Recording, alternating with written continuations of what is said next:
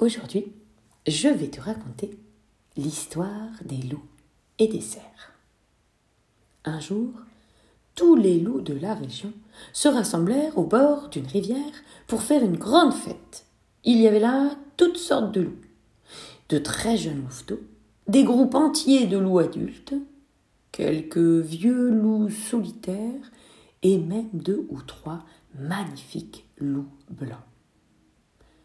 Lorsque tous les loups eurent rejoint la rivière, ils entonnèrent le long et interminable chant des loups.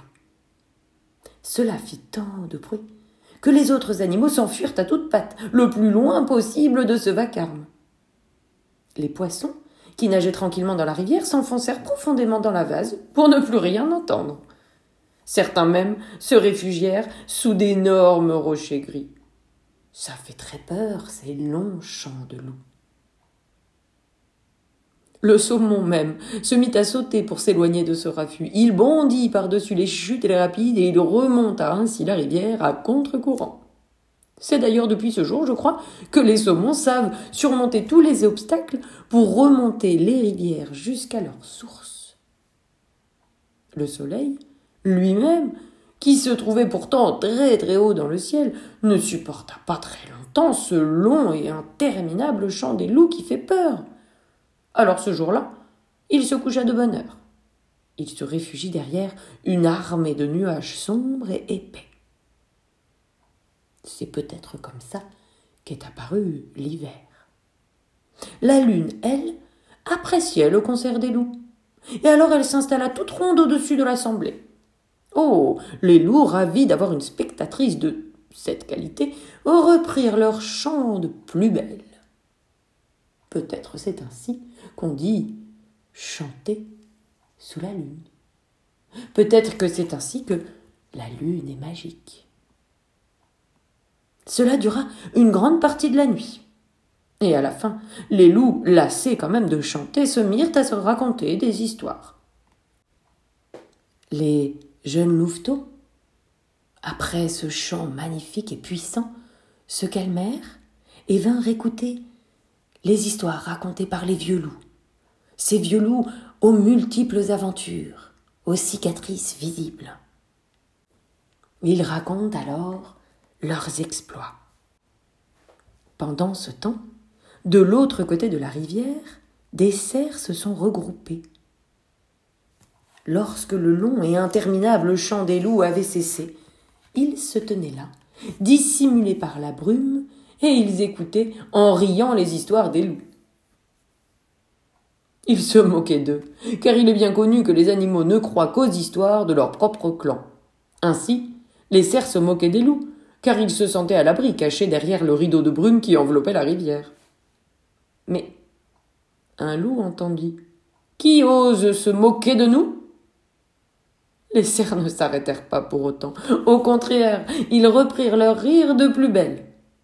Mais voilà que le soleil réalisa lui aussi que le long et interminable chant des loups avait cessé.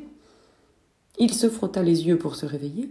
Il déchira la brume sur la rivière pour voir ce qui se passait sur la terre de si bon matin. Alors, les cerfs, crièrent les loups par-dessus l'eau, c'est vous qui riez de si bon cœur? Mais vous ne savez pas rire comme il faut. Regardez-nous et écoutez. Les loups alors ouvrirent grand leur gueule, ils retroussèrent leurs babines et se mirent à rire très fort. Leur bouche ouverte découvrait les croix serrées qui étincelaient au soleil levant. Ha ha ha rirent les loups. Ha ha ha Ils riaient si fort qu'ils réveillèrent toute la forêt. Et les cerfs, au lieu de se taire, crurent bon de surenchérir à leur tour. À nous de rire maintenant. Hum mais les cerfs riaient la bouche fermée, ce qui provoqua un fou rire du côté des loups. Mais enfin, les cerfs, dirent-ils, il faut ouvrir la bouche pour rire. Les cerfs murmuraient toujours. Certains se risquèrent pourtant à ouvrir la bouche, découvrant des mâchoires ridicules.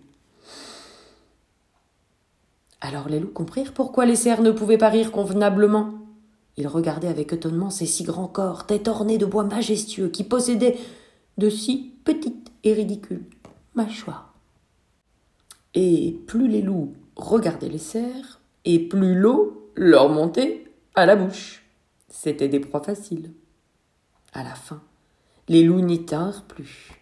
D'un bond, ils sautèrent dans la rivière et se mirent à nager vers l'autre rive. Oh, les cerfs, bien sûr, s'enfuirent aussitôt, mais les loups les poursuivirent et ne perdirent jamais leurs traces. D'ailleurs, à l'heure qu'il est, les cerfs peut-être courent toujours et les loups les pourchassent toujours. Ce qui fut qu'une simple petite histoire de rigolade se termina en course-poursuite interminable.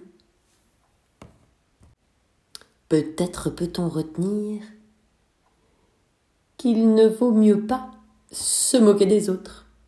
Chacun est différent. Chacun a ses propres qualités, ses propres potentiels. Vous le savez, comme j'aime ici, de dire que c'est justement la diversité qui fait la beauté de tout. Plus il y a de couleurs, plus on peut faire de beaux tableaux. Plus il y a d'animaux sur cette planète, plus c'est riche et varié et diversifié. Plus il y a d'êtres humains différents, plus on pourra rigoler ensemble, mais sans jamais se moquer. Sinon, cela risque toujours de se retourner contre soi. À tout bientôt!